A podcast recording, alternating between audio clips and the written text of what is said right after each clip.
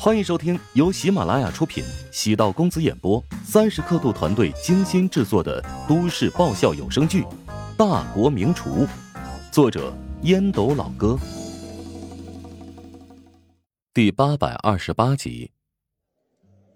麦斯用勺子吃了一大口，再品尝酸萝卜，牛三星爆发出来的肉香，爽脆的萝卜和浓郁的汤底，酸酸甜甜。爽辣咸鲜，各种味道在舌尖绽放，配合牛三星爽脆韧实的肉质，瞬间让人踏入一种极致的美食体验。他突然有种错觉，仿佛回到了儿时，父母给自己烹饪食物的那种滋味啊！麦斯居然落泪了，为什么会这样？难道乔帮主烹饪的美食太美味了吗？Oh my god！厉害了，把对手都感动哭了。看来第一轮评分稳了，乔治稳赢了。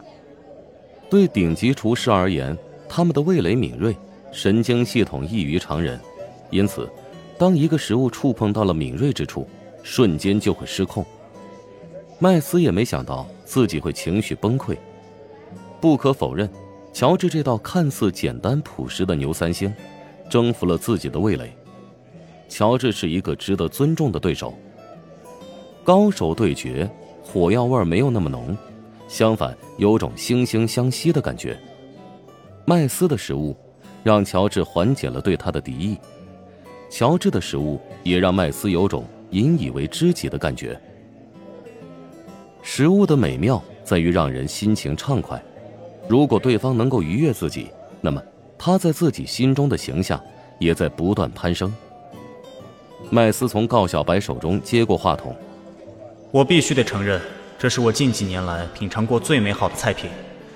尽管食材不算高端，但乔治却用精妙的刀法，配合深厚的调味技巧，将这道菜调制的精妙绝伦。我得承认，赛前错误低估了他。接下来，我会拿出百分之百的实力，与之进行竞技。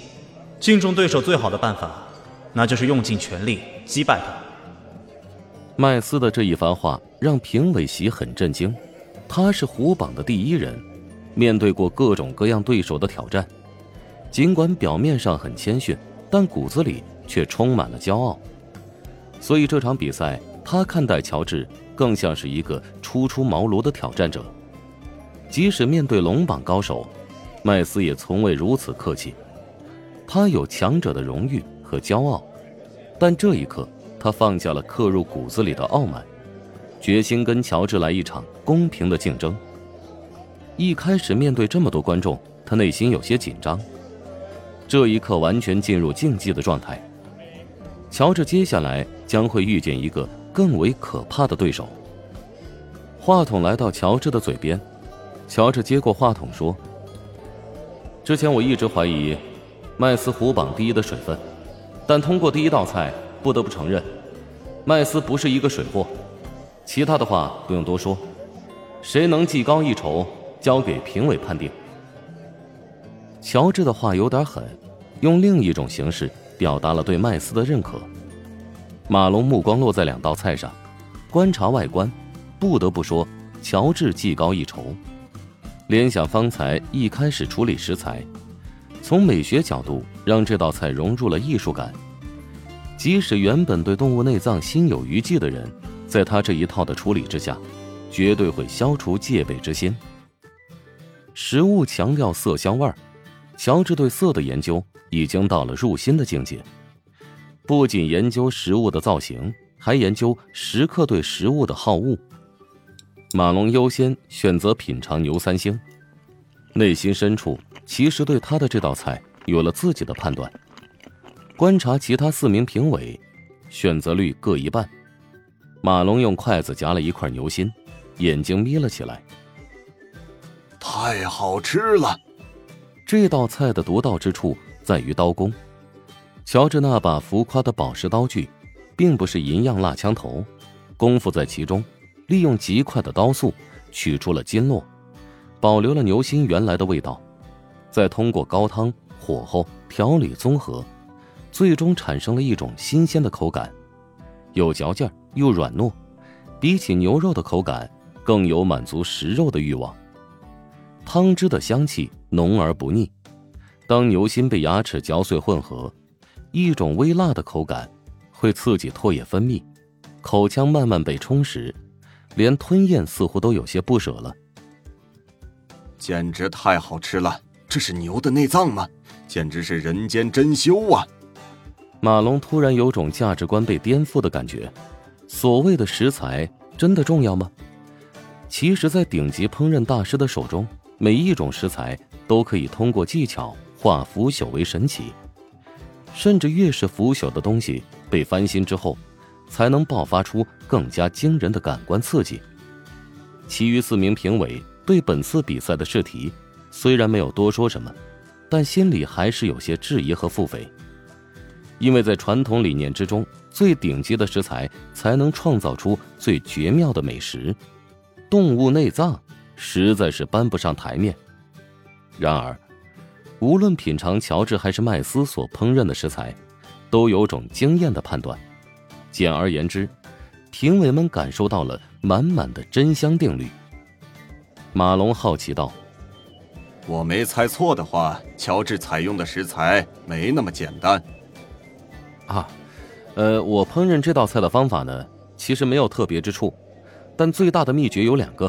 首先，我只选择食材有效的部分，三十斤的食材，能用的只有三斤。其次，滋味不在调料，而是汤底，因为时间受限，高汤没那么浓稠，否则口感还能更上一层楼。戴芬妮则对麦斯的墨西哥牛肚汤充满兴趣。我很好奇，你烹饪的牛肚汤为何能做出海鲜的味道？莫非加入了海鲜？我加入了鲍鱼，混合在 taco 的馅料中，与牛肚汤混合之后，便能增加海鲜的口感。我现在很迷茫，没有办法给你们打分了。我现在觉得评委这个身份实在是太好了，因为可以品尝到如此的美味。戴芬妮一边说着，一边热泪盈眶，观众们都懵了。评委们开始打分，首先公布麦斯的分数，四个十分，一个九点九分。无论线上还是线下，乔治的支持者心下都是一沉。四十九点九，岂不是接近满分？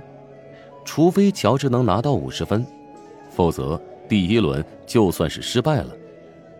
虽然以总分定输赢，但第一轮的分数有着深刻的意义，对后期评委打分。也会有一种潜在的影响。十分，十分，十分，十分，前面是四个十分，包括给麦斯九点九分的马龙在内，也给了乔治十分。然而，还有一个评委迟迟没有亮出分数，那就是麦斯坚定不移的支持者戴芬妮。戴芬妮刚才发言时，明显更偏向于麦斯，几乎所有人都认为。他会对乔治下狠手，戴芬妮无奈冲着麦斯一阵苦笑，亮出了自己的分数，也是十分。场馆内顿时爆发出雷鸣般的喝彩声，情节实在是太刺激了。戴芬妮给乔治是众望所归，无论是麦斯还是乔治，对第一道菜的处理，都让人颠覆了对动物内脏料理的看法，绝对不是黑暗料理。而是给人带来温暖和能量的美食。本集播讲完毕，感谢您的收听。如果喜欢本书，请订阅并关注主播。喜马拉雅铁三角将为你带来更多精彩内容。